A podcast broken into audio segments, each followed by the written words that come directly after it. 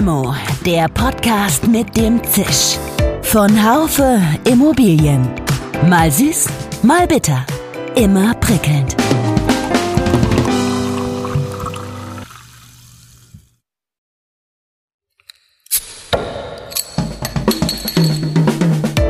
Limo, der Podcast mit dem Zisch. Von Haufe Immobilien. Mal süß, mal bitter. Immer prickelnd. Hallo und herzlich willkommen zur neuen Folge von Limo, dem Podcast von Haufe Immobilien. Heute geht es um das Thema digitale Wertschöpfung, der Makler und die letzte Meile. Was das im Unternehmensalltag eines sehr interessanten Branchenteilnehmers konkret bedeutet, darüber möchte ich heute mit Dr. Clemens Paschke von Zegert Ever Estate sprechen. Denn bei Ziegert Ever Estate arbeiten in diesem sehr dynamischen Geschäftsbild nicht nur viele Vollblutmakler, sondern auch Digital Natives und kreative Webentwickler. Über 150 Mitarbeitende sind an den Standorten und Vermarktungsschwerpunkten Berlin, Leipzig und Frankfurt am Main tätig. Das Unternehmen wurde 1986 von Nikolaus Ziegert gegründet und erreicht derzeit ein Transaktionsumsatzvolumen von fast 500 Millionen Euro im Jahr. Es steht für ein exklusives Immobilienportfolio, passende Finanzierungsangebote und hat sich einen einfachen, transparenten und, man merke auf, digitalen Prozess des Immobilienerwerbs auf die Fahnen geschrieben. Das Bild ändert sich, der Schwerpunkt verlagert sich stärker auf die Technologie und auf das, auf das Datengetriebene. Daten ist das, das neue Gold. Wer die Reise nicht mitmacht und die, diese Investition nicht tätigt, der wird vom Markt verschwinden. Dr. Clemens Paschke ist seit gut einem Jahr CEO der Ziegert Ever Estate. Und so wie ich ihn kenne, wird er uns gleich spannende Einblicke in die Neuaufstellung der Ziegert-Gruppe und die aktuelle Marktlage im Zeitalter von Cottageaufteilung und Digitalisierung geben. Mein Name ist Jörg Seifert. Ich bin Managing Editor des Fachmagazins Immobilienwirtschaft. Diese Podcast-Folge wird Ihnen präsentiert von Ziegert Everstate, Ihrem Partner für erfolgreiche Immobilienvermarktung und digitale Lösungen. Einen schönen guten Tag, Herr Paschke, nach Berlin. Ja, ich grüße Sie, Herr Seifert. Freut mich. Ja, freut mich auch, dass es geklappt hat, Mensch. Wenn ich mal mit etwas Persönlichem einsteigen darf in unseren Podcast. Ähm, Sie haben ja im Bereich Finance promoviert, haben schon bei McKinsey gearbeitet und bereits 2013 das Fintech Lendico gegründet, das ja 2018 in der Ingdiba aufging. Mich würde interessieren, wie nutzen Sie Ihr dabei gesammeltes Know-how heute für die operative Führung von Ziegert Ever Estate. Haben Sie da vielleicht ein Beispiel für unsere Hörerinnen und Hörer? Ja, gute, gute Frage. Ich glaube, ähm, diese, diese ganzen Stationen, ähm, alle drei Stationen haben mich massiv geprägt in, in, in der Art und Weise, wie ich, äh, wie ich heutzutage manage. Und äh, ich glaube, in den Zeiten habe ich auch viele Fehler gemacht und äh, auch viel gelernt. Ähm, und ich glaube, wenn ich mich heute angucke, was ist mir heute wichtig? Ich glaube, Kultur und, äh, und Transparenz ist für mich ganz entscheidend. Was heißt das, um ganz konkret zu werden? Ähm, wir haben ähm, nur noch Großraumbüros, ich sitze mitten in den Teams. Ähm, das ist etwas, was ich mir aus der ING abgeschaut habe, wo der, der Vorstand der ING zusammen an einem Tisch sitzt, äh, mitten, äh, mitten in den Teams, ähm, was ich für extrem äh, kraftvoll äh, mhm. Äh, für mich entdeckt habe. Ähm, ich habe ein ganz anderes plakatives Beispiel, ist Einfachheit. Äh, wenn man etwas auf einem Bierdeckel oder in drei Sätzen nicht erklären kann, äh, dann ist es zu äh, kompliziert. Ne? Dann sollte man die Finger davon lassen. Und ich glaube, ein drittes ähm, für mich Standardisierung. Äh, möglichst äh, für alle Leute die gleichen Regeln, möglichst keine Sonderlocken, das Leben so einfach wie möglich zu machen, um dann sich auf die wesentlichen Sachen zu konzentrieren. Das sind nämlich so drei Kernessenzen, die ich aus den letzten Jahren mitgenommen habe und die ich hier versuche bei Ziegert Ever Estate auch umzusetzen. Okay, also nicht nur ein, sondern gleich drei Beispiele. Also ich möchte jetzt ähm, keine Standardantwort, aber vielleicht eine einfache Antwort. Ja? Äh, ich würde nochmal noch mal fragen, äh, wie, wie hat eigentlich Ihrem Unternehmen, das ist ja als brandingstarkes Maklerunternehmen groß geworden, das Bestellerprinzip bei den Vermietungen und die Cottageaufteilung bei den Verkäufen zugesetzt. Ich habe letzt beim IVD wieder gelesen, da sind Sie ja auch Mitglied, der sagt, dass die Käuferprovision insbesondere in Berlin um zwei Prozentpunkte auf 2,75 Prozent gesunken ist also das kann ich jetzt so für uns nicht, nicht bestätigen, aber ich glaube, was, äh, was stimmt, wir haben in der Vergangenheit eine asymmetrische Provisionsverteilung gesehen. Das heißt, wir hatten eine, eine Innenprovision, die geringer war als die Außenprovision und das geht jetzt natürlich nicht mehr. Und im Zuge der, der Umstellung äh, haben wir auch in, in einzelnen Verträgen äh, auch, auch, sozusagen auch erleben müssen, dass wir in den Provisionen sozusagen äh, reduzieren mussten. Was wir jetzt eher sozusagen nach vorne gerichtet sehen, die deutlich höhere Transparenz, die jetzt durch dieses äh, Provisionsgesetz äh, erfolgt ist, das hat natürlich schon einen gewissen Druck auf, auf die Gesamtprovision. Also diesen starken Rückgang, wie jetzt äh, IVD sozusagen da kommuniziert, äh, für unser spezielles Geschäft, für das Projektentwicklergeschäft sehen wir das so jetzt sozusagen nicht, aber wir sehen sozusagen auch durch diese höhere Transparenz, dass da ein gewisser Margendruck existiert. Mhm. Ich habe noch eine andere Zahl vom IVD. 60 Prozent der Verkäufe in Deutschland würden mit Maklereinsatz stattfinden. Trifft das auch für Ihr Hochpreissegment zu? Ist es da mehr oder weniger? Ja, wir machen ja überwiegend äh, Projektgeschäft. Das heißt, unser Kerngeschäft ist ja, dass wenn wir Bauträger oder Projektentwickler ein neues Projekt entwickeln, und das sind ja häufig äh, ab 50, 60, 100, 200 Wohnungen in der Größe. Und das ist eigentlich ein typisches Geschäft, was über einen Makler dann auch abgewickelt wird. Ob das jetzt über einen intern, äh, internen Makler ist oder über einen externen Makler, das ist nochmal ein anderes Paar Schuhe. Aber insofern ähm, ist auch sozusagen in dem Segment, in dem wir unterwegs sind, haben wir diesen Split nicht ganz so. Aber was wir schon sehen, dass gerade im, in diesem Privatverkäufer-Segment, ähm, wo jetzt äh, die Privatverkäufer ja auch stärker an den Makler Provisionen abgeben müssen, dass es da eine etwas, dass da eine höhere Anzahl an äh, Privatverkäufern jetzt auf den Markt tritt, die tatsächlich ohne Makler verkaufen. Aber wie gesagt, in unserem äh, sozusagen Großprojektgeschäft äh, sozusagen sehen wir, sehen wir das nicht, aber es ist, glaube ich, ein projektspezifisches Thema oder ein Markt, marktspezifisches Thema bei uns. Okay, also äh, Sie haben nicht damit zu kämpfen, dass, wie Sie sagten, die Privatverkäufer oder überhaupt Verkäufer, wie soll ich sagen, hart über die Provisionshöhe verwandeln oder vielleicht verhandeln wollen oder gleich gar ganz ohne Makler auskommen und ihre Immobilie selber an den Markt bringen? Also ich glaube, verhandeln wollen ja grundsätzlich erstmal alle immer über Provisionen. Das okay. ist, glaube ich, so. Ähm, und ich glaube, das äh, war in der Vergangenheit nicht, äh, nicht anders als heute. Ich glaube, was sozusagen entscheidend, äh, das Entscheidende ist, wo ist denn der, der Mehrwert eines Maklers, gerade in diesem Projektgeschäft, in dem wir sind, in diesem Neubaugeschäft, in dem wir tätig sind. Es ist ja nicht der, der reine Verkauf.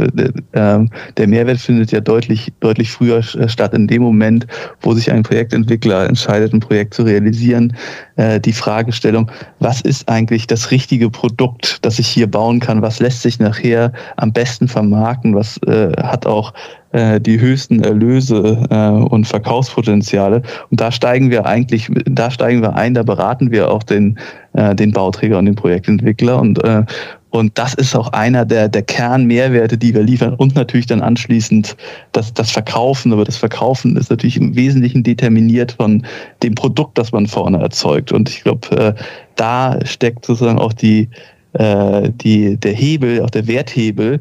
Und äh, mhm. das sehen auch die Bauträger. Und dann verhandelt man auch nicht mehr über die letzten 0,25 Prozent äh, Provision, wenn äh, man da vorne wirklich äh, massive Werte für den Bauträger erheben konnte. Okay. Ich meine, äh, Sie haben sich ja auch mit Ihrer Dienstleistung, wie aus den Antworten jetzt schon herausklingt, neu positioniert. Gehen wir nachher nochmal genauer drauf ein. Ähm, aber jetzt mal vorneweg, was ist denn Ihrer Meinung nach notwendig, nicht nur um konkurrenzfähig, sondern siehe die genannten gesetzlichen Änderungen, um überhaupt marktfähig zu bleiben? ich weiß gar nicht, ob es so sehr getrieben ist aus den gesetzlichen äh, Änderungen. Ich glaube, das ist mehr die Marktdynamik, die wir sehen. Wir sehen ja einen Markt, der jetzt doch sehr, sehr, sehr online getrieben ist. Die, äh, fast 90 Prozent aller, aller Suchanfragen von Leuten, die sich für Immobilien interessieren, starten online. Und dadurch hat sich der Markt sozusagen stark, stark verändert. Und wir sehen ja auch in diesem Markt ähm, die, die Eintrittsportale oder die Zugänge ne, zu Immobilien werden durch eine Reihe von oder von wenigen großen äh, wir nennen das mal Listing-Portalen, die Immo-Scouts, die Immo-Welts dieser mhm. Welt äh, sozusagen besetzt. Das heißt, der Markt hat sich da, da äh, gedreht und äh, ist dadurch transparenter geworden, ist auch ein, die Informationen sind auch einfacher zu beschaffen und insofern auch ein Stück weit standardisierter geworden. Und ich glaube, das bedeutet dann für, für uns als Makler auch, und ich äh, dass ähm, durch diese erhöhte Standardisierung, durch diese Vereinfachung, durch durch die digitalen und äh, technischen Prozesse, die möglich sind, durch die viel standardisierte Datenverarbeitung, dass ähm, wir hier ein Economies of Scale Spiel haben, sozusagen. Mhm. Ja, das heißt, äh, die Welt wird äh, es wird auch erwartet, dass man äh, Kundenanfragen, Daten, dass man das alles deutlich effizienter und kostengünstiger verarbeitet und diese Preisvorteile auch ein Stück weit äh, dem Kunden weitergibt in Form von niedrigen Provisionen. Insofern ähm, Sie müssen eine gewisse Mindestgröße erreichen. Sie müssen eine, eine bestimmte Standardisierung erreichen, um äh, sozusagen profitabel wirtschaften zu können. Und ich glaube, deswegen äh, ist es auch, äh, äh, wird es auch schwerer und schwerer für kleinere Maklerunternehmen sozusagen, äh, sozusagen gut, äh, gut über die Runden zu kommen. Und wir mhm. werden in Zukunft sehen, dass wir deutlich größere Maklerhäuser haben und dafür weniger. Wo ziehen Sie die Grenze zwischen jetzt großen und kleinen Maklerunternehmen? Wie viele Mitarbeiter oder wie viel Umsatz? Kann man das irgendwie in, in Zahlen fassen? Da tue ich mich jetzt gerade schwer, eine konkrete Zahl sozusagen mhm. zu nehmen. Ich glaube, es gibt schöne andere Industrien, die man jetzt so heranziehen kann, wo man sieht, dass das ein schleichender, kontinuierlicher Prozess ist, mhm. äh, der, wo sozusagen jedes Jahr sozusagen diese, diese Anforderungen steigen und diese, äh, diese Economies of Scale immer weiter sozusagen wachsen äh, und eingefordert werden. Insofern ähm, ich glaube, wir sehen ja jetzt äh, in, der, äh, in der Landschaft, ich glaube, in unserer Größe sind wir im Augenblick äh, sehr gut, äh, sehr gut unterwegs. Ähm, und aber das wird sicherlich äh, langfristig nicht reichen. Wir müssen langfristig natürlich auch sozusagen die, diese Konsolidierungseffekte mitnehmen im Markt. Okay. Ähm, Sie sagen, Sie sind äh, gut unterwegs im Markt, auch in Ihrer Größe. Wie würden Sie eigentlich genau das Produkt beschreiben, das Sie zurzeit verkaufen? gute, äh, gute Frage. Ich habe es ja eben schon einmal sozusagen anklingen lassen. Ich, wir haben sozusagen zwei Seiten. Wir haben unseren äh, den, den Käufer, der die Immobilie kauft, und wir haben unseren Bauträger, unseren Projektentwickler, der äh, uns die Immobilie anverkauft zum Verkaufen. Ich glaube, das sind mhm. tatsächlich zwei Seiten, wo wir auch zwei unterschiedliche Produkte sehen. Äh, auf der Bauträgerseite ist es tatsächlich die Beratungsleistung, ein Opti, äh, eine optimale Vermarktbarkeit äh, des Produktes herzustellen. Das heißt, äh, ähm, das richtige Produkt zu entwickeln, den richtigen Ausstattungsstandard, die richtigen Grundrisse, all das den Bauträger mit zu begleiten und äh, dann auf der äh, Käuferseite tatsächlich die, ähm, die, ähm, die möglichst optimale und professionellste äh, Verkaufsprozess anzubieten.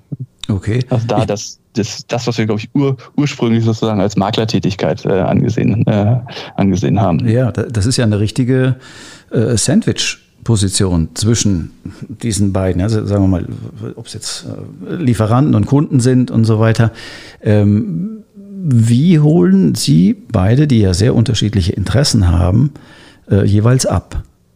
Ja, ich weiß gar nicht, ob das so unterschiedliche äh, Interessen sind, weil der Bauträger hat natürlich ein starkes Interesse daran, ein Produkt zu, äh, zu entwickeln und zu bauen, das auf eine möglichst äh, breite Akzeptanz oder auf äh, sozusagen den Nerv trifft ja, der, ja. der Käufergruppe, die sich dafür interessiert. Und insofern äh, die Schnittstelle, die, die wir da bilden, ist natürlich eine ganz essentielle, weil wir sehr nah am Kunden sind und sehen, was, was der Kunde aktuell eigentlich kaufen möchte in dieser, in dieser bestimmten Lage, ob das jetzt eine Wasserlage ist, ob das eine Innenstadtlage ist, ob das eine Stadtrandlage ist, was eigentlich sozusagen die Bedürfnisse sind die, dieses Kunden, um das sozusagen auch an den Bauträger zurückzuspielen, damit er das tatsächlich richtige Produkt bauen kann. Und insofern ähm, ähm, ich glaube, und wenn wir das schaffen, dann ist das eigentlich eine Win-Win-Situation für beide Seiten. Mhm. Okay. Ähm, was man am Markt so hörte, ähm, war ja die Situation für Ziegert auch schon in den letzten beiden Jahren vor Corona nicht so rosig. Ähm, in Ziegert Ever Estate, wie ich das, wenn ich das richtig verstanden habe, wurde jetzt das Ziegert Stammhaus und der Digitalvertrieb zusammengelegt. Wie radikal ist diese Neuausrichtung fürs Unternehmen? Ich weiß nicht, ob äh, nicht, nicht rosig der, der richtige Begriff ist, das klingt so äh, dramatisch. Mhm. Ähm, aber ich glaube, es, es stimmt, wir haben in den äh, letzten zwei Jahren äh, konnten wir nicht, äh, nicht mit, dem, mit dem Markt wachsen. Das heißt, da hatten wir schon äh, einige Hausaufgaben, die wir, die wir, glaube ich, nicht, äh, nicht gemacht haben. Ähm, und jetzt durch den, durch den Zusammenschluss haben wir das, das aufge, aufgeholt, was wir gemacht haben. Wir haben schon den Zusammenschluss äh, genutzt, um gerade im Backoffice äh, sozusagen deutlich schlanker zu werden, auch deutlich Effizienzen zu heben. Ähm, wir haben sozusagen unsere eigene IT-Plattform, die Plattform, die wir in unserer Digitalsparte aufgebaut haben, implementiert. Wir haben äh, sozusagen unsere Prozesse digitalisiert. Wir haben äh, eine datengetriebene äh, Steuerung äh, aufgebaut und gleichzeitig aber sozusagen unsere Kunden, äh, Kundenseite, sozusagen unsere, unsere Vertriebsseite weiter, weiter verstärkt. Und äh, insofern haben wir ähm, glaube ich, das, das Beste aus beiden Welten zusammengeführt und ähm, äh, eigentlich das, das auch umgesetzt, was ich glaube jetzt gerade in den Fragen davor wir schon anklingen haben lassen, sozusagen Effizienzen, äh, mhm. mhm. Effizienzen gesteigert und gleichzeitig aber da, äh, wo es wichtig ist und richtig ist, investiert. Okay. Und äh, gibt es da schon, sagen wir mal, nennenswerte Erfolge zu verzeichnen? Können Sie irgendwie was zu beißen geben? Was, was ist jetzt schon anders als mal, vor anderthalb Jahren? Ja, also ich, ich glaube, was wir, ähm, also wir sehen, wir sehen es in den, wir sehen es in den Zahlen. Wir sind jetzt aktuell auf dem äh, auf dem Wachstumskurs year to year von 40 Prozent, was ich glaube in einem relativ saturierten Markt schon, äh, glaube ich, ein, ein tolles, äh, tolles Ergebnis ist. Ähm, wir sehen es auch in den Rückmeldungen von unseren Partnern, also sprich von unseren Bauträgern, die äh, im, im ersten Moment zum Teil zumindest ein bisschen skeptisch waren, was wir da tun, aber jetzt auch ja, aus den Erfolgen, auch aus der, der neuen vertieften Inter Interaktion mit den Bauträgern, wir sehr, sehr positive Rückmeldungen bekommen. Ich glaube, das ist sozusagen das, was wir sozusagen spüren im Unternehmen, was wir sehen in den Zahlen. Ich habe konkret als als äh, Endkunde, wenn Sie bei uns kaufen, äh, Sie haben mittlerweile mehrere Wege, wie Sie betreut werden können. Sie können sehr digital betreut werden, Sie können aber auch weiterhin sehr klassisch betreut werden. Sie können also äh, sind das, was Sie vielleicht aus dem Banking gewohnt sind, Self-Service, äh, stärkere Self-Service-Leistung, was ja zum Teil positiv sozusagen äh, wahrgenommen wird, bieten wir an. Wir bieten aber auch äh, eine klassische, umfangreiche Person-zu-Person-Beratung an. Ähm, das ist da, da sehen Sie es, dass Sie jetzt sozusagen mehrere Interaktionen Kommunikationswege haben. Mhm. Ähm, auf der Bauträgerseite sehen Sie in ganz konkreten äh, Dingen. Sie haben bei uns einen Echtzeitreport, Sie können jederzeit sehen, wo Ihre Projekte stehen. Sie können, ähm, Sie haben deutlich mehr Transparenz in die einzelnen Prozesse, die wir äh, tun. Sie können also sehr schnell sehen, äh, wo läuft es gut, wo äh, läuft es vielleicht auch mal nicht gut, eine Transparenz, die wir vorher so nicht gegeben haben. Und wir äh, haben jetzt auch einen ganz anderen Datenpool, den wir nutzen können, den wir natürlich auch für unsere Kunden und unsere Bauträger nutzen, für dynamische Pricing, Produktumgestaltungsempfehlungen. Das heißt, da sind wir jetzt, äh, haben wir, glaube ich, einen Riesenschritt nach vorne gemacht, äh, was, äh, äh was natürlich auch der richtige Weg ist. Okay, also das heißt, äh, Digitalisierung hat äh, zu dem geführt, was man sich ja gemeinhin wünscht, also Skalierbarkeit, vielleicht in Echtzeit das Ganze monitoren. Sie haben es jetzt ein bisschen aus Ihrer quasi Kunden- und Lieferantensicht ähm, geschildert, wenn ich das so äh, richtig verstanden habe. Und wenn an welchen Änderungen merken denn die Digitalisierung in Ihrem Hause Ihre eigenen Mitarbeiter?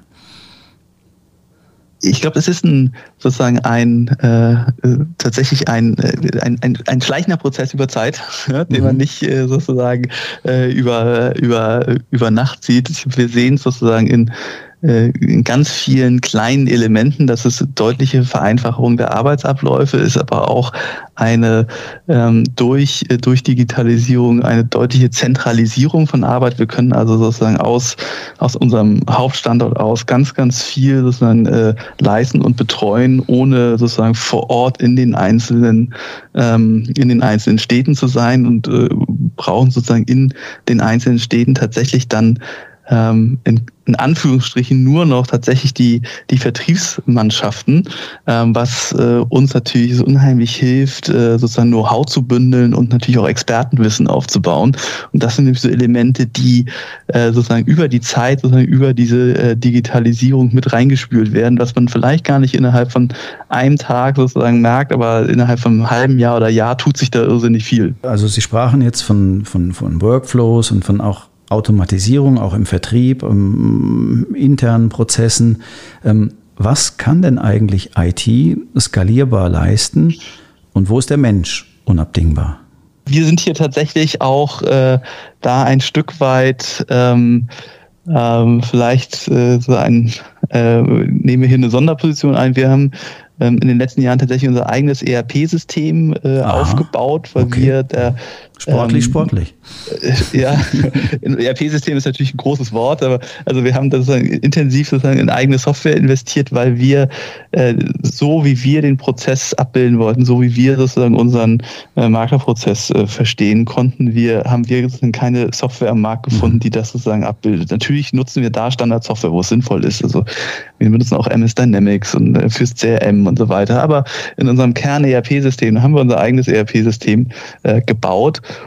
und äh, das hilft uns natürlich äh, ganz anders über Prozesse bei uns im Haus nachzudenken und über die ganze Customer Journey nachzudenken, weil wir nicht sozusagen auf die Standardprozesse aufgreifen, äh, auf, äh, sozusagen zugreifen müssen, sondern wir können selber überlegen, wie sollte aus unserer Sicht der Prozess sein dann bauen wir ihn einfach so. Das ist natürlich ein riesen, riesen Vorteil, den wir uns da äh, aufgebaut haben über die Zeit. Jetzt ist ja das absolute Hypewort äh, im Zusammenhang mit Digitalisierung und IT-Systemen in der Immobilienwirtschaft das digitale Ökosystem. Äh, Gibt es da auch Partnerlösungen, mit denen Sie zusammenarbeiten? Ja, ich glaube, da sind wir fairerweise noch, äh, auch, auch generell in der Immobilienbranche noch äh, ein Stück weit sozusagen in den in der Anfangsphase oder in den Kinderschuhen, wenn man sich mal mit Ökosystemen wie ein Apple ähm, oder ein Amazon oder so vergleicht, um mal jetzt mal ganz mhm. sozusagen die ganz großen Beispiele dieser Welt sozusagen äh, sozusagen äh, zu ziehen. Aber ja, also ich glaube natürlich ist äh, äh, wir denken genau in die gleiche Richtung und wir haben da auch schon äh, eine Reihe von ersten Schritten genommen. Wir haben uns in unserer Strategie überlegt, was sind unsere Stärken und auf diese Stärken wollen wir auch setzen und die bauen wir auch aus und was sind Dinge, die wo wir sehen, dass andere Partner das besser können und uns dann sozusagen auch bereichern und, und befruchten, wenn wir die sozusagen mit bei uns mit integrieren. Und so haben wir uns entschieden, dass wir einen Partner für Vermietung suchen. Ne? Das heißt, äh, mhm. der uns, mit dem wir sozusagen zusammenarbeiten, wenn wir Vermietung äh, betreiben. Wir kümmern uns den Verkauf, äh, aber sozusagen für die Vermietung haben wir einen Partner mit an Bord. Für das ganze Thema internationale Verkäufe ähm, sind wir zu dem Schluss gekommen, dass es besser ist, mit einem sehr starken internationalen Partner zusammenzuarbeiten. Das ist Knight Frank, mit dem wir exklusiv zusammenarbeiten, mhm. statt ein weltweites Partnernetzwerk selber aufzubauen, was sicherlich äh, einige Jahre, wenn nicht Jahrzehnte dauert. Mhm. Das heißt, hier sozusagen unsere Stärken, die, glaube ich, ganz klar in, in Berlin und Deutschland sind, da äh, und sozusagen im ETW Neubauvertrieb die sozusagen kontinuierlich pflegen und ausbauen, aber dann an den, äh, an den Schnittstellen sozusagen, sozusagen Partner, Partner andocken, aber in einer sehr, sehr engen, engen Verzahnung. Das sind jetzt so zwei Beispiele. Okay. Wir ja. arbeiten gerade noch an einer, einer Reihe von anderen Partnerschaften, die wir jetzt sozusagen sukzessive, sukzessive ausrauen wollen. Okay. Ähm, äh, vermietungsmäßig äh, arbeiten Sie da mit den großen Immobilienportalen, so ImmoScout, Immowelt zusammen oder dienen die Ihnen als Ansaugstutzen und wie funktioniert das da mit den Schnittstellen in die selbstgebauten Systeme? Also für die Vermietung arbeiten wir mit einem äh, digitalen äh, Vermietungsmakler zusammen. Ähm, für uns die, die großen Portale ImmoScout, ImmoWelt, das sind für uns tatsächlich, das sind die ich sag mal, äh, einer der Zugangspunkte, über die Kunden zu uns äh, sozusagen äh, kommen. Mhm. Ähm, und insofern auch eine, eine wichtige Partnerschaft, aber eher als ein Kundenakquise äh, sozusagen äh, Kanal. Also insofern, das läuft für uns nochmal gedanklich, äh, gedanklich etwas, äh, äh, etwas anders. Wir haben Open Immo, wir haben ja auch äh, Immo Scout, die ja sozusagen nicht, äh, nicht Open Immo verwenden. Das heißt, wir haben uns an diese, an diese verschiedenen Schnittstellen äh, ranprogrammiert und ähm, ich, das ist sozusagen ein Teil sozusagen unsere sozusagen unsere eigene Software, dass wir nicht mehr händisch diese Portale bedienen müssen, sondern sozusagen das voll automatisiert äh, machen können. Für uns hat Portale aber noch eine zweite Dimension, das ist, das ist Daten. Ähm, eine Reihe von Portalen stellen ja auch spannende Daten zur Verfügung über wir, die Performance unserer eigenen Projekte und auch noch Zusatzinformationen. Und das ist für uns eigentlich fast noch, noch spannender, weil das hilft uns natürlich auch wieder, äh, sozusagen unsere Produktempfehlungen und so weiter zu optimieren und sozusagen unsere eigenen Daten anzureichen. Das ist eigentlich die zweite Dimension und das ist auch die Dimension, wo wir viel stärker in Partnerschaft denken mit den, mit den Portalen. Also Sie sehen schon so ein bisschen, äh, Daten ist das, äh, das neue Gold. Ja, ja, ja das äh, haben wir natürlich auch schon früh äh, gehört und auch schon mal besprochen. Schauen wir mal, ja, wie, wie lange das äh, Schürfen jetzt dauert und bis man, wo der Klondike liegt und so weiter und so fort. Das ist für die Immobilienbranche noch nicht ganz sicher. Aber um überhaupt schürfen zu können, braucht man ja äh, Mitarbeiter. Und ich habe mich bei Ihnen auf der Homepage äh, informiert. Sie suchen Mitarbeiter mit Eigeninitiative aller Couleur, beschreiben Ihr Unternehmen als lebendig, offen, modern. Äh, woran machen Sie das fest, außer am Tischkicker und der Obstbar? Wir haben tatsächlich einen, einen Tischkicker. wir sind ja, äh, wir sind ja sozusagen eine, eine, eine, eine, gesunde Mischung aus auf der einen Seite äh, techgetriebenes Unternehmen und äh, Vertriebsunternehmen. Insofern bedienen wir da sozusagen auch ein bisschen äh, ein Stück weit beide Stereotypen. Äh, aber, aber äh, Spaß beiseite. Ich glaube, wir sind grundsätzlich erstmal Ergebnis- und erfolgsgetrieben. Das ist so das, was, was uns sozusagen ausmacht. Wir wollen, wir wollen Erfolg haben, wir tolle Ergebnisse haben. Und daran schließe ich dann eine ganze Reihe von weiteren Sachen an. Wir wollen natürlich äh, Individualität fördern und auch Vielfalt fördern. Bei uns mhm. gibt es kein, kein Dresscode, man äh, muss keine Krawatte tragen, äh, man, kann, äh, man kann auch äh, im Hemd oder im T-Shirt durch die Gegend laufen. Ja, so, sozusagen, mhm. sozusagen, wir wollen tatsächlich die richtigen Talente, äh, die, die richtigen Leute und ähm, äh, das ist uns, das ist uns wichtig und gerade auch, ich glaube, wenn Sie sozusagen ähm, sozusagen so einen starken Tech-Fokus haben, den wir ja auch äh, mittlerweile sozusagen intern haben, dann ähm, konkurrieren sie auch ein Stück weit, insbesondere hier in Berlin, mit sozusagen dem, dem Start-up-Ökosystem, äh, das mhm. hier existiert und den großen mhm. Tech-Giganten. Insofern ähm, so ein, äh, äh, auch so finden, findet man hier sozusagen auch bei uns im Office, ob das jetzt äh, äh, sozusagen Kultur ist, ob das sozusagen auch Einrichtung ist, auch davon äh, eine ganze Reihe von Elementen wieder. Okay. Und wofür brauchen Sie die ganzen Leute? Sind Ihnen so viele abhanden gekommen? Brauchen Sie die für die interne, äh, für den Digitalisierungsprozess? Wollen Sie in weitere Städte expandieren? Falls ja, wohin?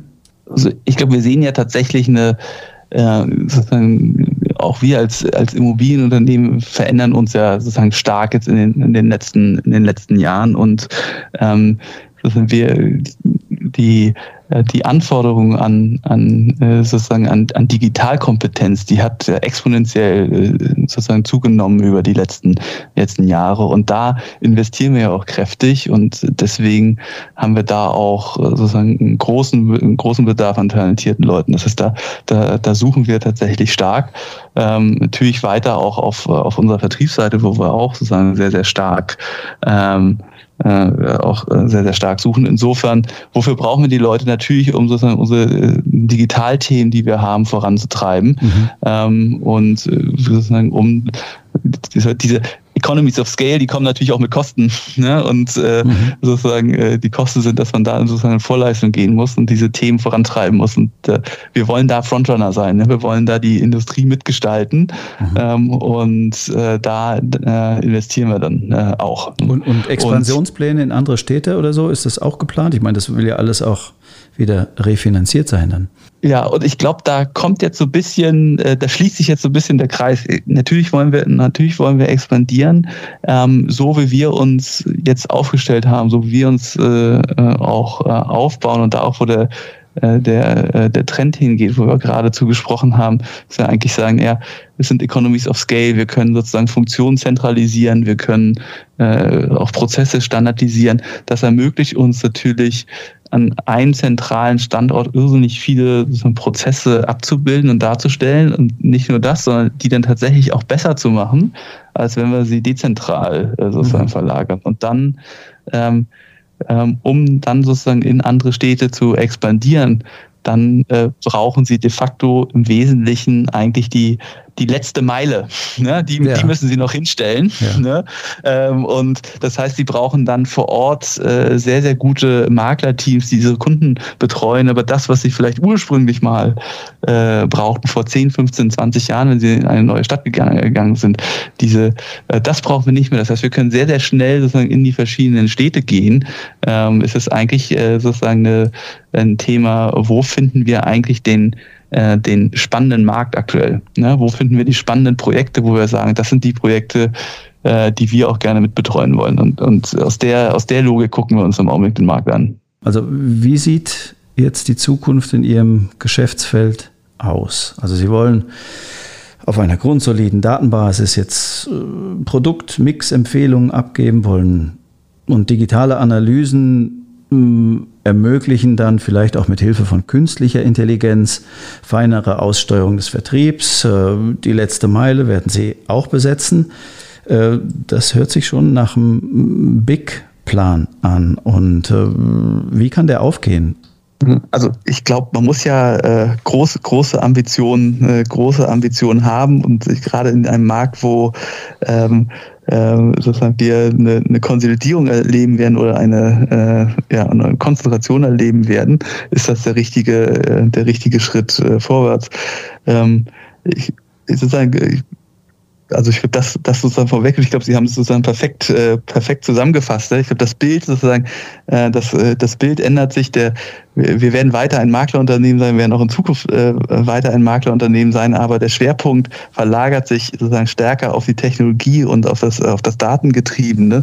Und ähm, am Ende ist das sozusagen Teil, Teil des Businesses. Wer die Reise nicht, äh, nicht mitmacht und die, in, diese Investition nicht tätigt, der wird sozusagen Stück, also Schritt für Schritt marginalisiert und dann auch in, in der einen oder anderen Form sozusagen vom Markt auch äh, auch äh, sozusagen verschwinden. Ja, lieber Herr Dr. Paschke, ganz herzlichen Dank für das Gespräch und ich hoffe, es hat auch Ihnen ein bisschen Spaß bereitet. Ja, ganz vielen Dank. War eine große Freude, mit Ihnen zu sprechen. Ich hoffe, ich konnte auch den Zuhörern ein paar interessante Brocken zum Nachdenken äh, hinschmeißen.